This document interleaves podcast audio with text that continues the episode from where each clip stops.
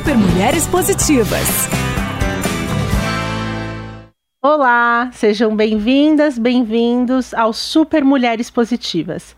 Um encontro acolhedor e afetivo com a sua maternidade. Eu sou a Nana Feller, sou mãe de dois e host desse videocast. Aliás, tem muita gente que nos escuta em áudio, em qualquer plataforma de podcast a gente está presente, mas eu queria te convidar, se você está nos escutando em áudio, para também dar uma espiadinha no vídeo. A gente está no canal do YouTube da Jovem Pan, então é um projeto recente de videocast, mas eu espero que vocês gostem também da experiência de nos assistir. Bom, então, se você é do áudio ou do vídeo, estamos aqui hoje com mais um episódio. São episódios semanais, às segundas-feiras. No YouTube da Jovem Pan, a gente sempre lança um novo episódio às 5 da tarde. E se você está nos escutando, você sabe que de manhã, primeiro horário, na segunda-feira, já tem um novo episódio no ar. Para o episódio de hoje, eu vou começar esse episódio lendo uma frase do psicólogo Alexandre Coimba do Amaral. Não há forma de nos de, não há forma de desenvolvermos-nos sem cuidar de alguém. Nós, como mães, percebemos isso diariamente, mas e como filhas, né?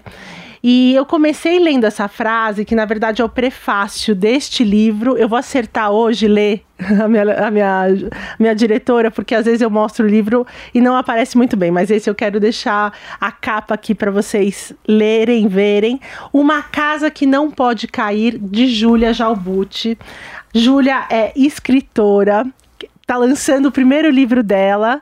E, Júlia, queria já te apresentar, trazer você para a mesa, te agradecer por estar aqui comigo hoje, falando sobre o lançamento do seu livro e, mais do que isso, falando sobre cuidado, sobre saúde, sobre amor, sobre tantas coisas, né, Ju? Obrigada, Naná. Nossa, uma alegria estar aqui. Muito obrigada pelo convite, pelo espaço para falar sobre esse livro e sobre esses assuntos todos tão humanos, né, que nos conectam. Obrigada. Eu brinquei com a Júlia, enfim, nós nos conhecemos, mas ficamos muito tempo sem nos ver. Mas eu recebi o livro da Júlia na semana passada e lendo o livro dela eu resgatei uma intimidade. Então, quando eu a vi, eu já queria abraçar, falar muito sobre isso. Então, ainda bem que teremos esse espaço para falar bastante sobre o livro e a sua história. E aí, falando de história, eu queria que você já se apresentasse, porque você está se lançando como escritora, mas você já tem tanta coisa, né? Você já fez tanto até aqui, principalmente voltada para essa área da saúde. Vamos começar por aí, Ju? Se apresente. Tá bom, vamos lá. É sempre um desafio, né? Se apresentar, falar, bom, por onde que eu começo? Vou começar então pelo meu filho. Eu sou a mãe do Martim, sou casada com o Diogo. E nesse livro eu conto uma história que eu vivi dentro da minha casa, acompanhando o adoecimento dos meus pais. Os dois adoeceram simultaneamente, na época eu não sabia, mas seriam 12 anos acompanhando o processo de adoecimento dos dois, até testemunhar a morte de cada um deles, vivenciar o luto. E foi uma experiência super marcante, impactante para mim, onde eu vivi amor, tristeza, luz e sombra.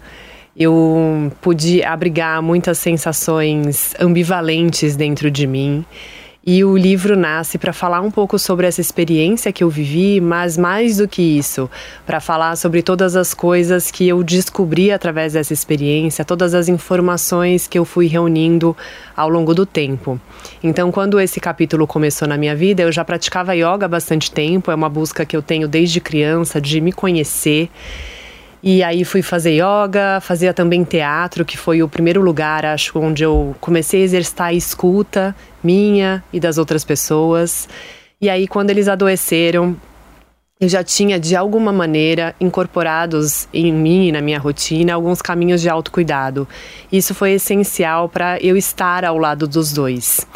Então, para cuidar dos meus pais, eu tinha uma consciência de que era importante também cuidar de mim. E isso é total maternidade também, né? A gente pode fazer o um paralelo. E, e, nessa busca de, de estar ao lado deles, de buscar informações, eu fui caminhando também mais para a área da saúde. Então, em 2015, eu fiz uma pós-graduação no Einstein, que chama Medicina Integrativa, Medicina Integrativa, na época chamava, hoje chama Saúde Integrativa e Bem-Estar. E aí fui enveredando mais para essa área da saúde. Hoje eu integro o núcleo de cuidados integrativos do Hospital Sírio-Libanês que é um núcleo que existe dentro do hospital para trabalhar no sentido da humanização e do cultivo da saúde dentro do hospital, tanto das pessoas que trabalham lá dentro, trazendo essa importância de que essas pessoas cuidem delas mesmas enquanto cuidam de outras, mas também ofertando apoio e suporte para os pacientes e para os familiares internados, tanto através de práticas como yoga, meditação, como também através de conversas. Então é um núcleo que aposta muito nesse reconhecimento de que para cuidar de alguém, a gente tem que cuidar da pessoa inteira e não só da doença que ela tem. Uau, então terem você lá é um tesouro para eles, né? Porque assim, você você mesmo falou, né? E você fala muito isso no livro sobre o autocuidado, sobre o autoconhecimento. E aí você ter essa experiência, essa vivência, é uma bagagem que nem todos os profissionais têm. Então você tem isso na prática, na pele, o quanto a diferença que faz, né, Ju? Sim, é, é, é, muito rico. Eu me sinto aprendendo com todos eles. São 20 pessoas que fazem parte desse núcleo e cada um tem uma experiência diferente, né? Isso é muito legal também, né? Quando você está num grupo, que cada um vai agregando com o ingrediente. Com a sua vivência. Exatamente. Então é muito gostoso trabalhar num grupo, fazer parte desse grupo e contribuir para algo que eu acredito imensamente, que é a força do cuidado, que eu acho que é a força que nos sustenta.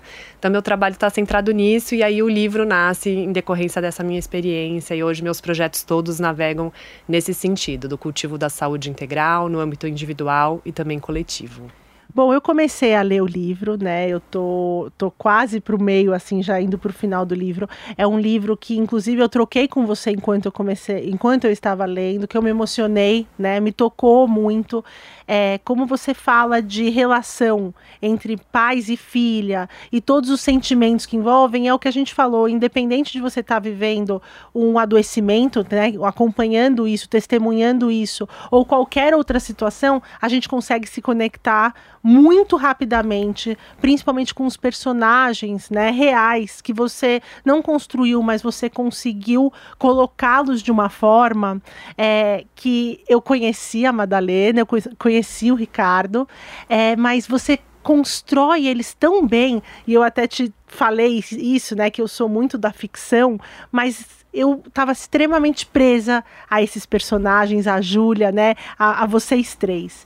E aí é o seu primeiro livro, seu livro de estreia. Eu queria começar a entrar como que veio a escrita para você dessa forma tão, enfim, você você tem sido elogiada, inclusive por escritores, por psicólogos profissionais que já escreveram os livros, né? É, o, tem aqui, inclusive, uma, uma frase da Ana Cláudia Quintana Arantes, Júlia soube escrever um tesouro, né? Outros profissionais falaram que é um livro sagrado. Então, a escrita, ela aparece para você, esse convite para você escrever esse livro, como que surge isso? É, gostoso, adorei essa pergunta. Eu sempre gostei de escrever. Criança, escrevia, aqueles exercícios de redação, eu sempre entregava redações enormes, me empolgava, era uma coisa que me, me instigava. Mas eu me desconectei um pouco da escrita quando eu comecei a trabalhar com teatro. Eu trabalhei como atriz há alguns anos e eu acho que a minha expressão foi é, transferida para esse lugar, né? Do uhum. corpo, da voz, enfim, eu fui caminhando para esse outro, outro caminho.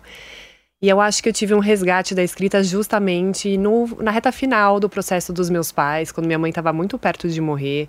Eu comecei a escrever, eu sentia que eu precisava externalizar um pouco as tantas coisas que eu sentia. E no começo eu não sabia muito bem como nomear, porque era tão intenso. Naná, é tanta coisa acontecendo ao mesmo tempo que eu acho que eu estava mais conectada em sentir tudo aquilo, eu estava muito imersa nas sensações daquela experiência.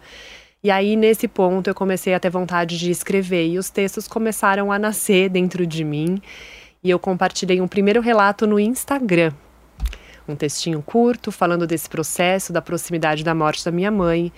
E eu fui surpreendida por muitas mensagens. As pessoas não só me falavam palavras carinhosas, como também me escreviam compartilhando as suas próprias experiências falando das coisas que elas tinham vivido, estavam vivendo, sobre as dificuldades, sobre as coisas que elas tinham descoberto. Parecia que era uma porta que se abriu ali para as pessoas também colocarem as suas vulnerabilidades. Né? Exatamente. Mas eu acho que a gente sente isso ao longo do livro. Dá vontade de te ligar e falar assim: nossa, quando aconteceu isso lá em casa, eu me senti tanto como você, uhum. sabe? Sim. Eu acho que foi isso, essa percepção de falar assim, cara, a gente precisa mostrar os nossos muitos lados. Eu acho que isso que você falou da construção dos personagens, né, que são reais, o que eu tentei fazer é mostrar várias facetas dessas pessoas, né, minhas, dos meus pais, das pessoas que aparecem, e todos nós somos humanos. E na condição de humanos, nós somos luz, somos sombra. A gente tem lados nossos dos quais a gente se orgulha imensamente e alguns também que a gente se envergonha. E quando a gente se dispõe a falar sobre isso, a, a, se mostrar inteiro, eu acho que a gente se conecta muito com as pessoas e as pessoas se conectam com a gente. Então foi isso que eu percebi nesse momento, quando eu comecei a compartilhar esses relatos. Eu fiquei muito impressionada com essa conexão que se estabeleceu. E eu percebi no relato das pessoas que esse lugar, das pessoas que estão ao lado, das pessoas que cuidam, é um lugar muito invisível.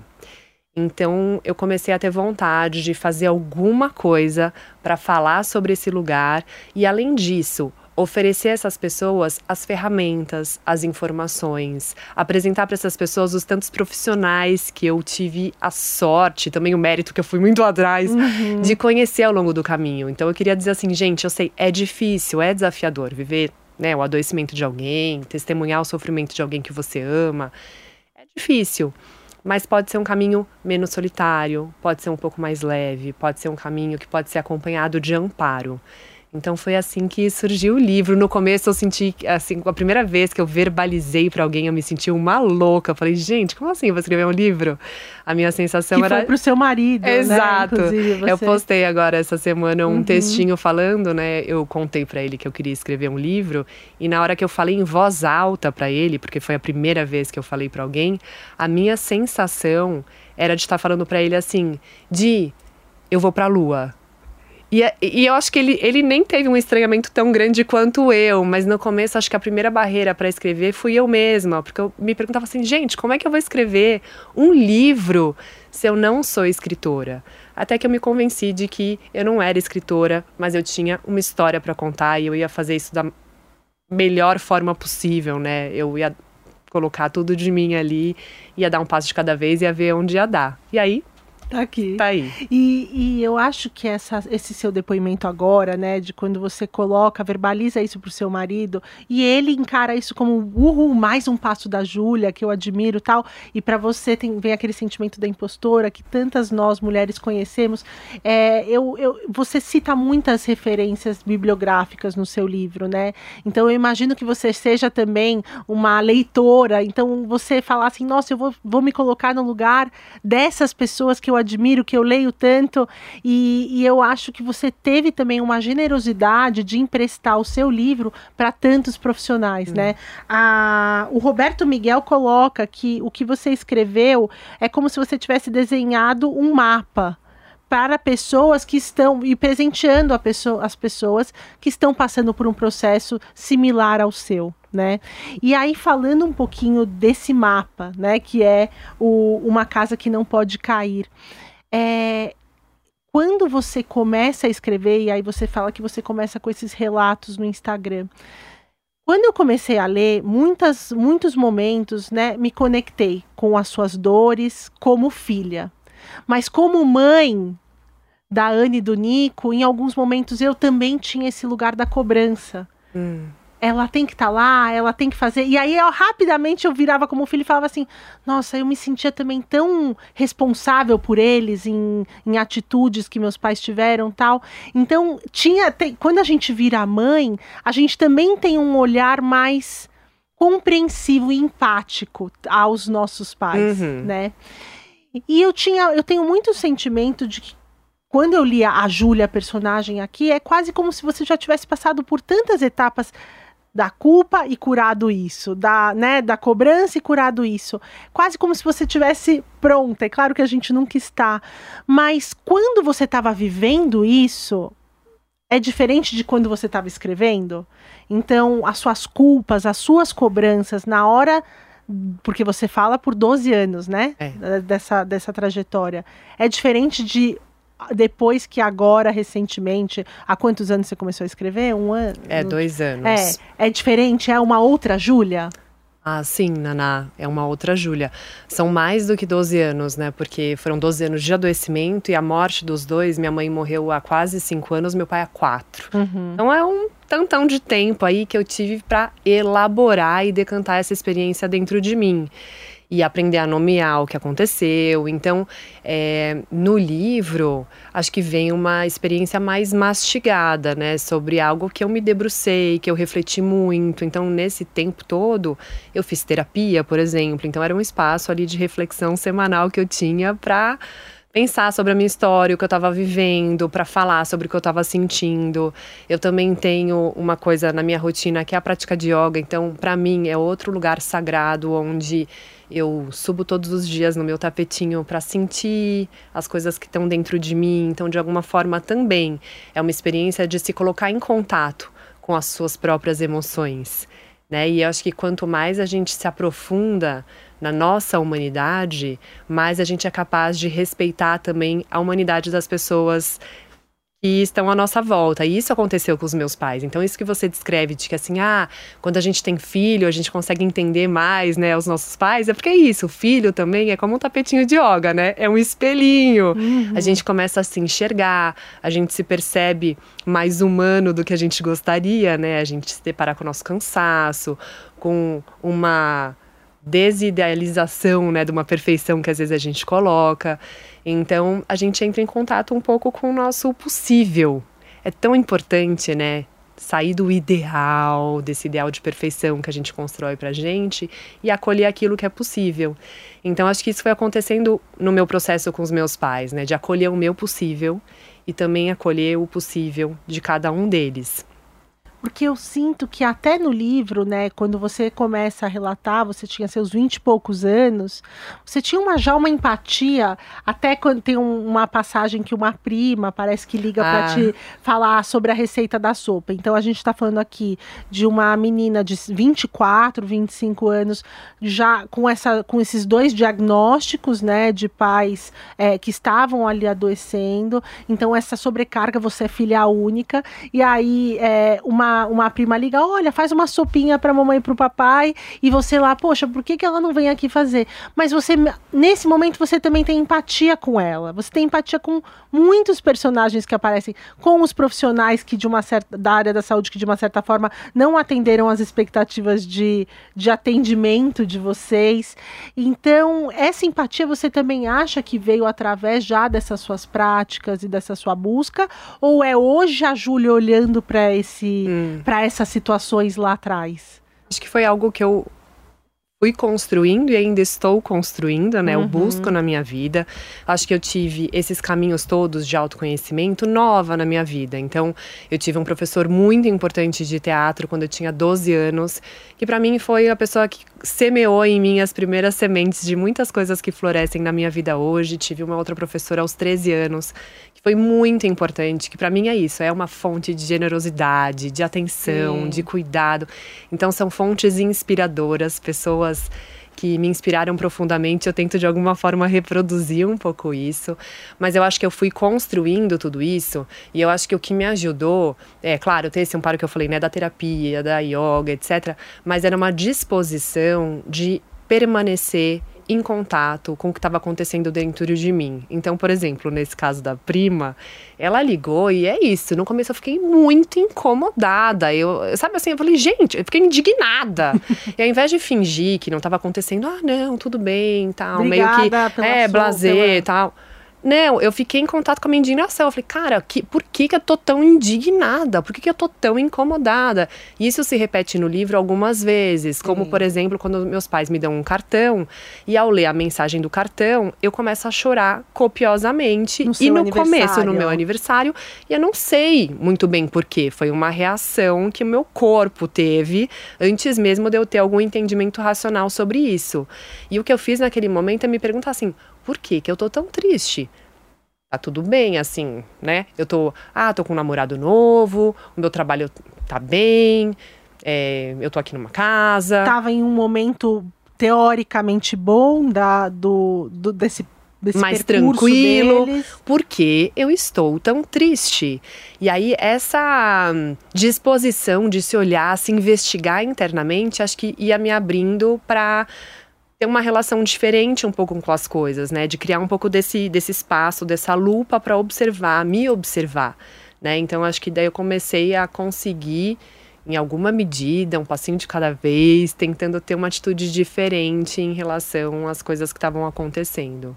Agora voltando para esse mapa, né? É um mapa para realmente a gente cuidar de quem está adoecendo, é um mapa de autoconhecimento, mas é um mapa também pode servir para mães, né? Em muitos momentos eu como uma filha de 10 meses, recém-saída, vamos dizer, do puerpério, e tem muitos casos que muitos é, profissionais que dizem que o puerpério dura até os dois anos da criança, então posso dizer que eu ainda estou no meu. É, eu, eu me conectava muito com a questão da cobrança desse cuidado, é, sempre me doando com generosidade, com é, um sorriso no rosto, com paciência, né? E, e, a gente sabe que isso não é, não é real, não é humano. Então, eu, você viveu também o su, seu puerpério ao longo desse adoecimento, porque hoje o Martim, seu filho, está com cinco, se, anos, cinco e anos e meio. É. Então, é, o, ambos, o, os seus pais ainda estavam vivos quando ele nasceu. Sim. E como foi viver esse seu puerpério? Você ainda tinha essa responsabilidade do cuidar deles, né, dos seus pais. Conta um pouco para a gente sobre a sua experiência do puerpério com essa outra carga de cuidado que você tinha. Sim. É... Acho que a chegada do Martim trouxe muito amor e uma alegria imensa nas nossas vidas. Então, se de um lado eu estava me despedindo dos meus pais, de outro eu estava dando as boas-vindas para um serzinho que foi muito, muito, muito desejado. Antes só de você continuar, eu queria que você explicasse para quem ainda não teve contato ao livro a, a doença dos seus pais, né? Ah, Até sim. Pra... Tá. Então, o meu pai, ele já tinha uma questão de saúde desde os seus 34 anos de idade, que era uma diabetes, que não era muito controlada. Ele também não tinha um estilo de vida super saudável, né? De algumas medidas que, a princípio, podem controlar um pouco melhor a diabetes. Ele controlava mais como, me como medicação. Então, ele era um bom paciente no sentido de que ele tomava a insulina dele direitinho, ele tinha a caixinha toda dele de remédios.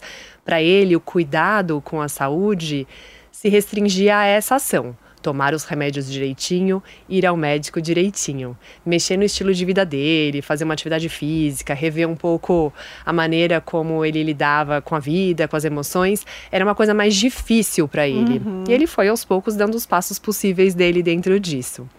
E aí, em 2007, ele infartou de uma forma muito é, grandiosa, uhum. enfim. Ele ficou internado, é, teve que fazer uma cirurgia gigantesca, ficou em coma. Muitas pessoas achavam que ele não sobreviveria. Ele ficou 36 dias numa internação. Até que ele saiu e passou por uma recuperação super longa. Foram seis meses em casa, naquele esquema cama, aos pouquinhos fisioterapia, dar uma volta no quarteirão, depois e outra. E aqui nesse, quando você está escrevendo sobre isso no livro, você até fala é, quando você sai do hospital com ele, você e sua mãe, é quase como quando sai ah, com o recém-nascido. Exatamente. E, e, é como eu senti, né? Mas e aí, a, a, enfermeira agora não vai me ajudar no banho? Que você resgatou isso, até porque você escrevendo, você já tinha vivido a sua exatamente, maternidade. Exatamente. Quando meu pai saiu do, do hospital, íamos estar só eu e minha mãe, não ia ter enfermeira entrando no quarto de hora em hora, checando ali a temperatura e tantas outras coisas. Então a nossa sensação era de estar num lugar familiar de um lado, porque a gente estava em casa, mas totalmente desconhecido. Uhum. E a gente foi se descobrindo, se entendendo em de que maneira a gente poderia cuidar do meu pai, e aí eu quero entrar no que você falou, como que a gente podia ofertar cuidado ao meu pai, que ele precisava, naquele momento ele dependia dos nossos cuidados, assim como o neném depende exclusivamente de uma mãe ou de um pai ou de quem estiver um cuidando desse neném. Como que a gente podia cuidar dele e ao mesmo tempo cuidar da gente? porque seria insustentável ficar cuidando, cuidando, cuidando, cuidando, cuidando dele, sem ofertar de alguma maneira algum tipo de cuidado para nós, e como a gente poderia abrir um espaço para também sermos cuidadas dentro disso. Então, esse, esse lugar que eu estou descrevendo, né, esse cuidar, cuidar-se, ser cuidado, é algo que o Plínio Kutait, que coordena o Núcleo de Cuidados Integrativos, ele fala muito sobre isso, ele nomeia isso como tríade do cuidado, e eu acho maravilhosa, porque a gente precisa percorrer esses pilares todos na nossa vida. A gente é Somos todos seres interdependentes, a gente precisa receber cuidados, a gente está todo tempo cuidando de outras pessoas também, ou do nosso trabalho, da nossa casa. E a gente também precisa ser cuidado, cuidar e se cuidar. E se cuidar. Assumir a responsabilidade pela nossa própria vida, pela nossa própria história. Então essas coisas foram se manifestando, né, de diversas maneiras e, e, e aí, aí, a maternidade chegando para mim. Antes da sua mãe, então, a doença da sua mãe, né? Você assim. falou sobre a doença do seu pai, é, esse primeiro infarto que ele teve, que foi quando começou realmente esse seu olhar, ah, vou ter que cuidar, né, uhum. aqui. E aí a sua mãe foi um ano depois, né? Exatamente. Ela adoeceu um ano depois, daí a doença dela é uma outra doença, uhum. que tem uhum. outra trajetória. Ela foi diagnosticada com câncer que ela tratou. Na primeira vez ela meio que tratou, acho que ela não tinha tido entendimento exatamente do que estava acontecendo. E aí, três anos e meio depois, ela teve uma primeira recidiva. E aí teve que passar por um ano inteiro de quimioterapia semanal, duas cirurgias muito grandes. E ela começou a sentir os impactos da doença. E a brutalidade da doença fez com que ela começasse também a buscar caminhos para cuidar dela mesma, hum. para se conectar com as suas próprias forças. Ela já era mais aberta. Ela era. Isso. Então ela começou a buscar esses outros caminhos, né? Bom, ok, tenho que fazer quimioterapia, tenho que fazer cirurgia, não tem jeito. O que mais eu posso fazer hum. para cuidar de mim? Para me manter inteira dentro dessa experiência. Para ter um certo bem-estar, né? Exato. Ao longo desse cuidar. Porque é também. é isso, um tratamento, né? Seja ele qual for, ele envolve muitas vezes desconfortos. Uhum. Ele vai trazer também algumas perdas no caminho, Sim. né? Às vezes a sua disposição muda, a sua rotina vai mudar. Às vezes você tem que parar de trabalhar, você não se reconhece mais como você era antes. Então ter suporte para começar a abrigar essa identidade nova né, que vai surgindo é super importante. Minha mãe foi buscando isso. Eu também fui buscando do meu lado também. Uhum. E apresentando a é, eles, é, né? Exatamente. E aí chega então a novidade, quase que uma surpresa, né, do, da, da sua gravidez para vocês. E e aí, como é o puerpério? Porque logo em seguida do nascimento do Martim, a sua mãe veio a falecer, né? Sim. Então, como foi viver essa experiência? Você estava falando, né? Eu, eu pedi para você contar um pouquinho da doença, mas então vamos resgatar aqui vamos. como foi essa experiência do maternar. É, eu, eu acho que na hora, na, na é, acho que como tinham muitas pessoas precisando de mim, acho que você liga ali um negócio que eu não Sim. sei da onde que a gente tira, né? Então eu, eu vivi tudo aquilo e eu estava muito inteira conectada comigo, conectada com uma força que eu não sei de onde que vinha. Então eu estava muito inteira com o Martim, muito inteira com os meus pais, mas eu fui ao longo do tempo montando uma boa rede de apoio. Eu fui percebendo sobretudo porque meus pais estavam doentes, né? E a princípio seriam as pessoas que me ajudariam, por exemplo, com o Martim, com a chegada do neto. Eu entendi rapidamente que eles não poderiam me oferecer esse apoio que talvez eu desejasse ter no começo da vida do Martim. Uhum. Então, além de contar com meu marido, com a família toda dele também que me apoiou muito, eu contratei pessoas para me ajudar, né? À medida em que as demandas foram surgindo, sobretudo a partir do sexto mês do Martim. No começo, não, eu fiquei assim, eu e ele. E aí, a partir dos seis meses, eu percebi que eu precisava de pessoas, porque às vezes minha mãe tinha uma intercorrência, eu tinha que ir pro hospital. Hum. E não tinha como levar o Martim Sim. nesse momento, eu precisava estar com a minha mãe. Então, eu percebi que eu precisava ser apoiada, receber ajuda também, para estar ao lado dos meus pais. E eles estavam precisando muito de mim. E eu sabia que o Martim ia ficar bem Sim. com as pessoas que iam cuidar dele. Sim. Então, foi isso, assim, foi um um momento de me abrir para receber e ajuda. lucidez, né? É, exatamente. Você fala sobre o pedir ajuda também nesse livro, é. que é tão importante, tem tanta gente que tem essa dificuldade. É, e, e como foi, breve, mas como foi a relação do Martim com seus pais? Ah, foi muito especial. É, O fato, de, a gente, eu e o Diogo, quando nós nos casamos, nós dizíamos que a gente ia esperar dois anos para engravidar. Uhum. E minha mãe, ela sempre respeitou muito as nossas vontades, mas eu sei que lá dentro dela, em algum lugar, tinha uma tristezinha. Quando ela escutava isso, porque ela sabia que dois anos ela não ia estar tá mais tá. ali com a gente. Mas enfim, era o que a gente tinha ali planejado, aquelas coisas que a gente faz planos, né? Uhum. A vida dá uhum. risada da gente. Sim. E aí, no final das contas, quatro meses depois que eu casei, me descobri grávida. E a gente contou para os meus pais e foi uma alegria gigante. E para eles ter conhecido o Martim, para mim também ter visto Sim. os meus pais, conhecerem o meu filho, foi muito especial. Acho que foi de alguma forma, assim, como se a gente tivesse completado um ciclo ali também. Eu acho que o fato deles terem visto que eu tava com uma família, né? Eu tô casada com uma pessoa super especial, com meu filho. Eu acho que tudo isso foi dando tranquilidade também para eles, de falar assim: ah, nossa filha tá encaminhada, sim, né? Aquela coisa de pai e mãe sim. que eu, eu sei que eles tinham. Eu eu alcanço um pouco desse seu sentimento porque eu tive uma relação muito próxima com a minha avó materna. E três meses antes de eu engravidar, ela faleceu. Ela viu meu casamento, né? Ela esteve no meu casamento, era algo que eu queria muito que ela participasse, porque eu sei o quanto importante era para ela, Sim. né? E, e aí é um pesar, assim, que eu tenho dela não ter conhecido meus filhos. Mas sabe que na minha segunda gravidez, na verdade, um pouco, eu, eu nunca falei isso ainda, eu falo bastante coisa aqui no, no podcast, mas isso eu ainda não relatei. Na minha segunda gravidez da Anne, na verdade, um pouco antes de eu engravidar dela, é, eu estava com a minha terapeuta ayurvédica, né? Eu tenho uma, uma profissional que a gente tem uma conexão muito forte e sempre que eu tenho alguma questão estou lá com ela e eu estava com ela, ela estava fazendo um tratamento, né? Uma massagem e aí ela estava com a mão na minha barriga, assim, eu não estava grávida. E aí eu apaguei, né? Aquele, aquele, aquele dormir acordada, assim. E aí eu vi minha avó e a minha avó veio, é, eu apresentei o Nico para ela, apresentei minha casa que ela não conheceu. E aí ela falou: agora eu vou te apresentar a sua filha. E me entregou a minha filha, e eu não estava grávida. E depois de 15 dias eu engravidei. E aí eu tinha certeza Nossa, que era uma menina. Me assim, arrepiei assim, Eu, quando eu conto essa história, me emociono porque é muito real. E assim, não importa, né, o que, que é, no que eu acredito. A questão é que é materializando um pouco de uma vontade minha dela estar com os meus filhos de alguma forma, né? Então ela me entregar, eu, eu, eu ter essa visão da minha avó com os meus filhos, com a minha filha no colo, me preenche em algum lugar, né? E eles vêm com sempre com alguma coisinha deles, né? Então o Martin, eu imagino que em alguma coisa, um olhar ou uma forma, você enxerga um pouquinho dos seus pais nele.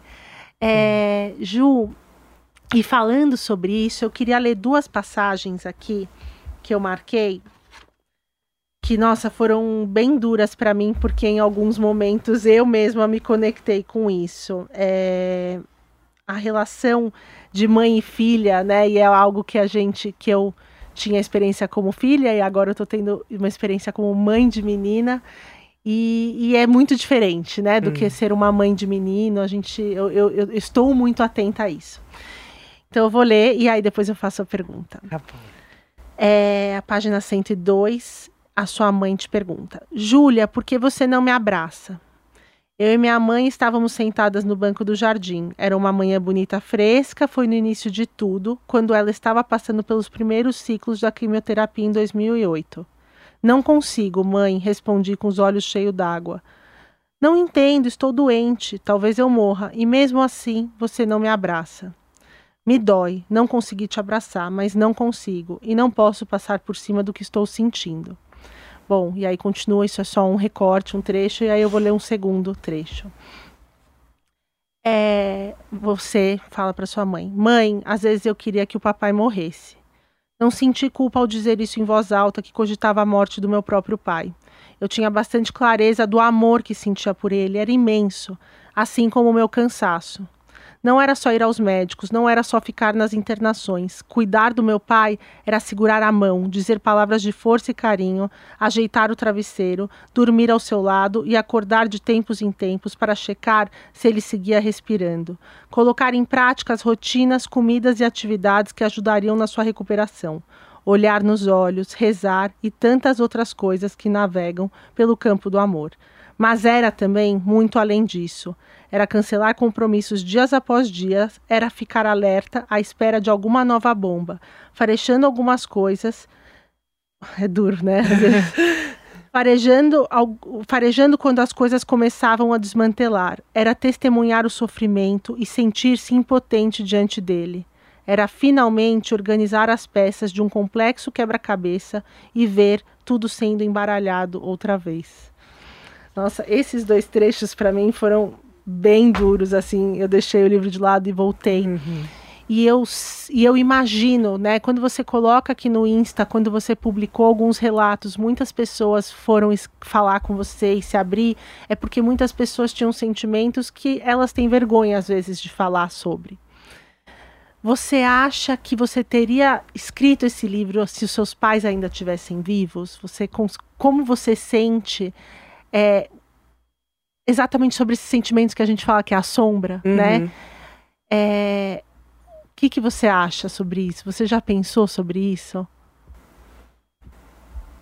Eu já pensei, acho que um pouco. É que esse livro não existiria Sim. se eles não estivessem aqui. É, se eles, se eles não tivessem morrido, se eles estivessem aqui, o livro não existiria. É, eu acho que. Mas é muito sobre o adoecimento, né? Sobre Sim. toda a trajetória. É. E essa minha pergunta é muito porque é um convite para nós que estamos aqui, né, que temos essas relações às vezes difíceis, também falar sobre isso, né? Sim. né? E você fala sobre isso para eles, Sim. né? Então Sim. em vida, assim. Então eu sinto que até essas pessoas, né? Todo mundo, todos os seus leitores, as pessoas que te seguem, é um convite também para a gente resolver algumas questões. Você fala Sim. muito sobre isso, né, Ai, Ju?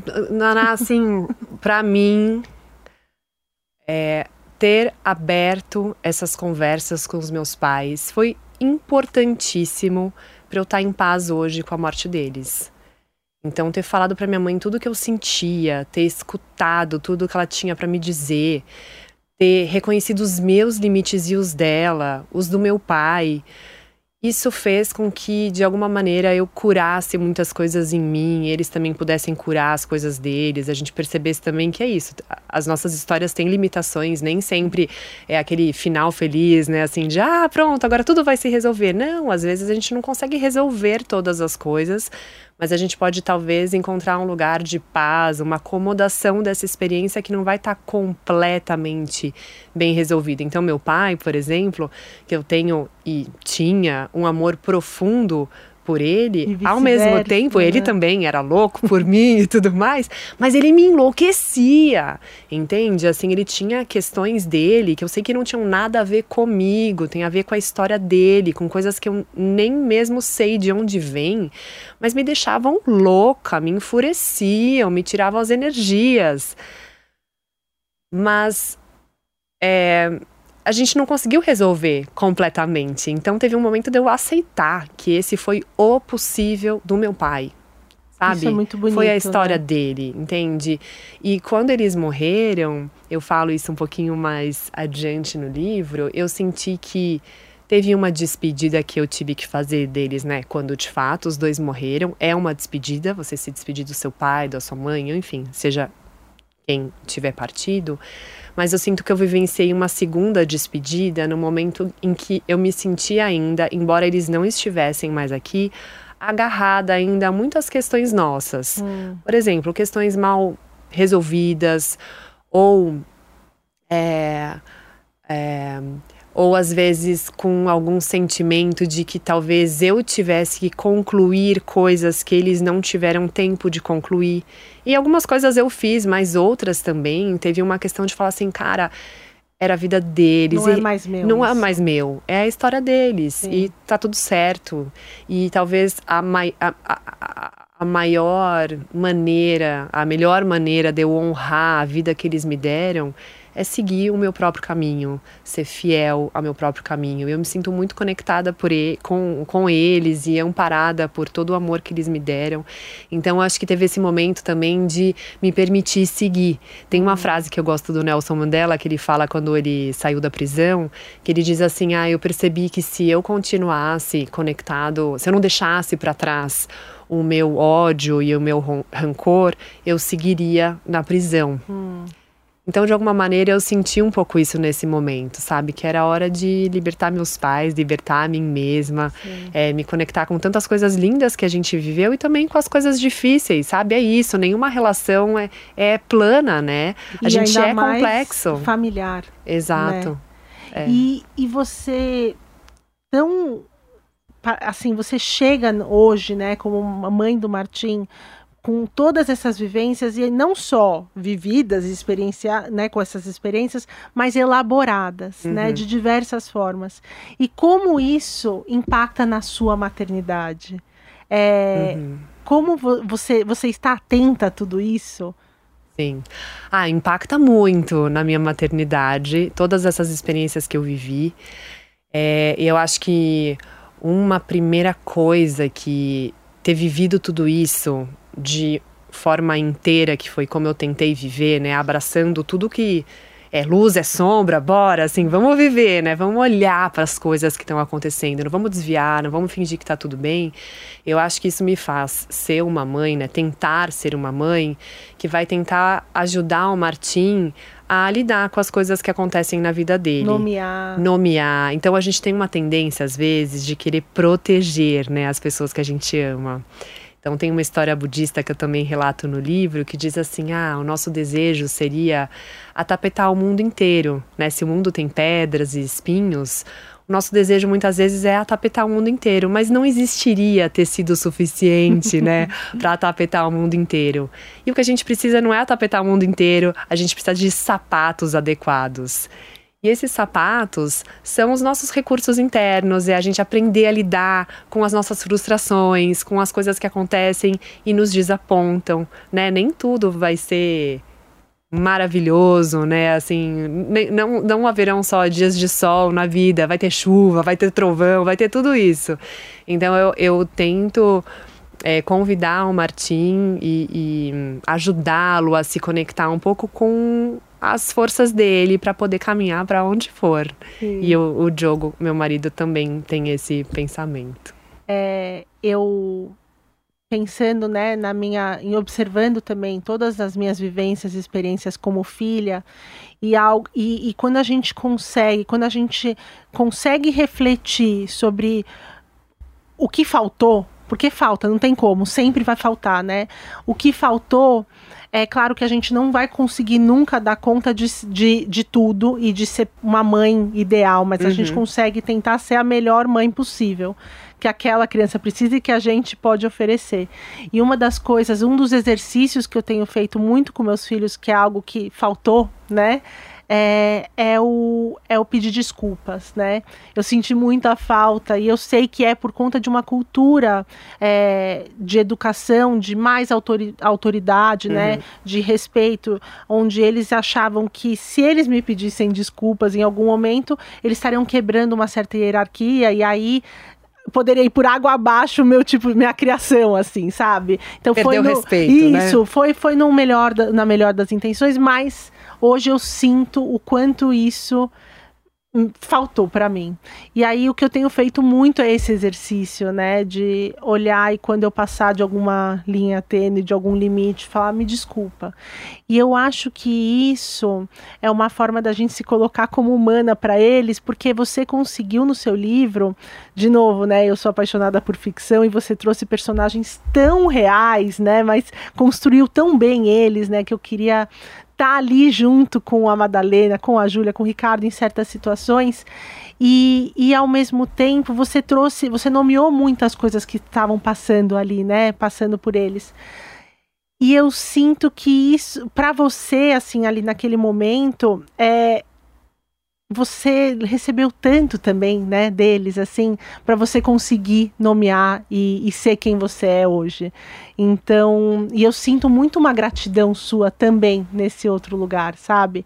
E, e é um convite também para nós como filhos, que às vezes tem esse lugar da revolta, tal, também agradecer o pai e a mãe possível que temos, uhum. né? Eu acho Sim. que tem um pouco disso. Sim, total. É isso, eu fico. No começo do livro até eu faço uma listinha, assim, coisas que aprendi com a minha mãe. Sim, eu adoro Coisas que aprendi isso. com meu pai. Eu quero muito é, fazer então isso. Então faço. E é muito legal, assim, que meu pai e minha mãe eram muito diferentes, muito, assim, muito. dá pra ver lá pela listinha. Sim. Eu aprendi coisas. E eu amo e admiro esses lugares das coisas que eu aprendi com os dois, Sim. eu fico tentando Sim. ser esse mix das coisas que eu amo dos dois, e é o que você falou, Sim. vão ter as faltas e tudo mais, né? Mas acho que pegando o gancho do que você falou também sobre sobre ser real, né, para os nossos filhos. Tem algo que eu vivi daí no processo de luto do Martim, né, acompanhando hum. o luto dele. Que você escreve um capítulo eu escrevo sobre o luto da criança. Exato, né? tem uma parte que vai falar sobre isso no livro, porque quando a minha mãe morreu, o Martim era muito pequeno, ele tinha oito meses, ele estava lá, tudo, né, mas enfim. É, não tinha tanta consciência. Uhum. Mas quando meu pai morreu, o Martim tinha um ano e oito meses e nós estávamos morando nos últimos seis meses os quatro juntos. Eu, meu marido, o Martim e o meu pai. Uhum. Então, o Martim tinha um vínculo significativo com o meu pai. Ele era uma pessoa importante para ele e, de repente, o vovô. E o seu pai era muito afetuoso. Muito, né? exatamente. Imagina, meu pai ficou enlouquecido Sim. com o Martim. E, e aí teve é, esse lugar de, bom, e agora, né? Como contar sobre a morte do vovô para o Martim, né? Levá-lo ou não no velório, enfim, todas essas questões.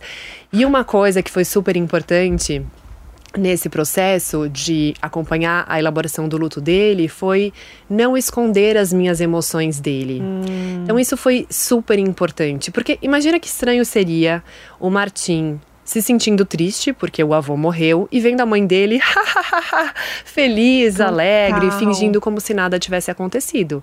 Ele ia se sentir super inadequado, sozinho nessa experiência. Sim. Então, conversando com especialistas, né, que eu fui também aconselhada por psicólogas, especialistas em luto, foi super importante ter também esse esse amparo, o que elas me falaram é não esconda suas emoções. Claro que você não vai aparecer ali toda desgovernada é, num momento em, em que você precisa também de suporte, mas chorar na frente da criança, falar para ela que você tá triste nesse dia, que você sente saudade, vai normalizando e vai autorizando a criança a também expressar seus próprios sentimentos e a entender que é normal se Sim. sentir triste quando você perde alguma coisa que é importante para você e tá tudo bem. Sim. E ela é capaz de atravessar essa experiência.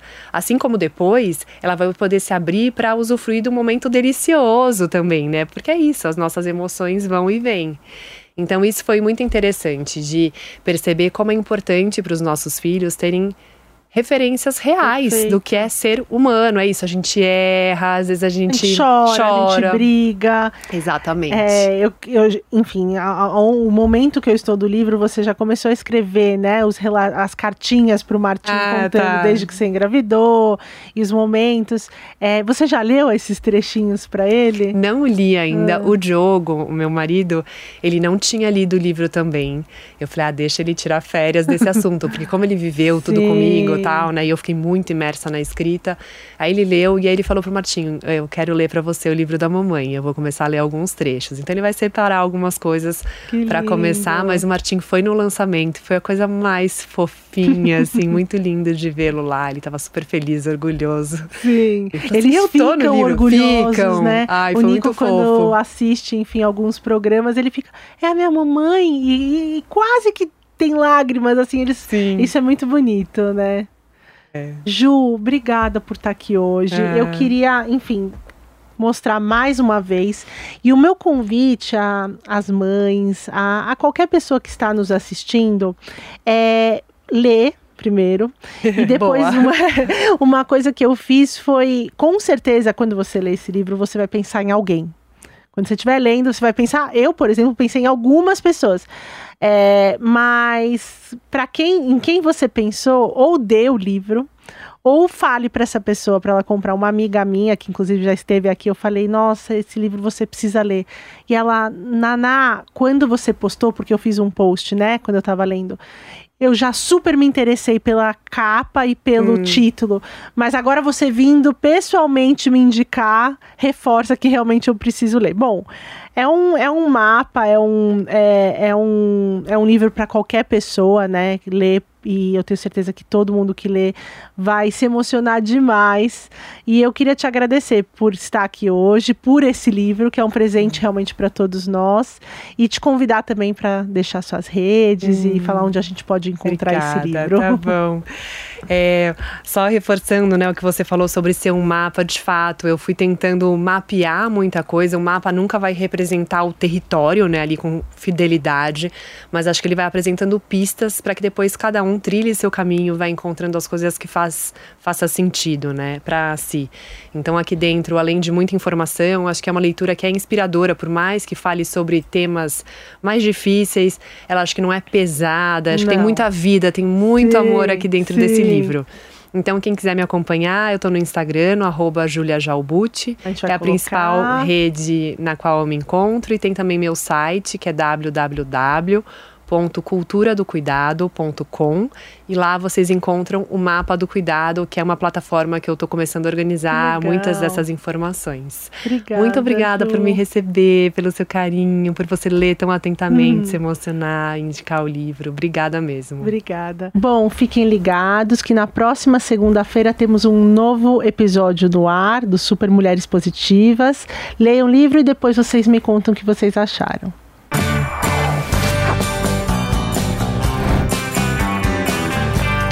Super Mulheres Positivas. Realização Jovem Pan News.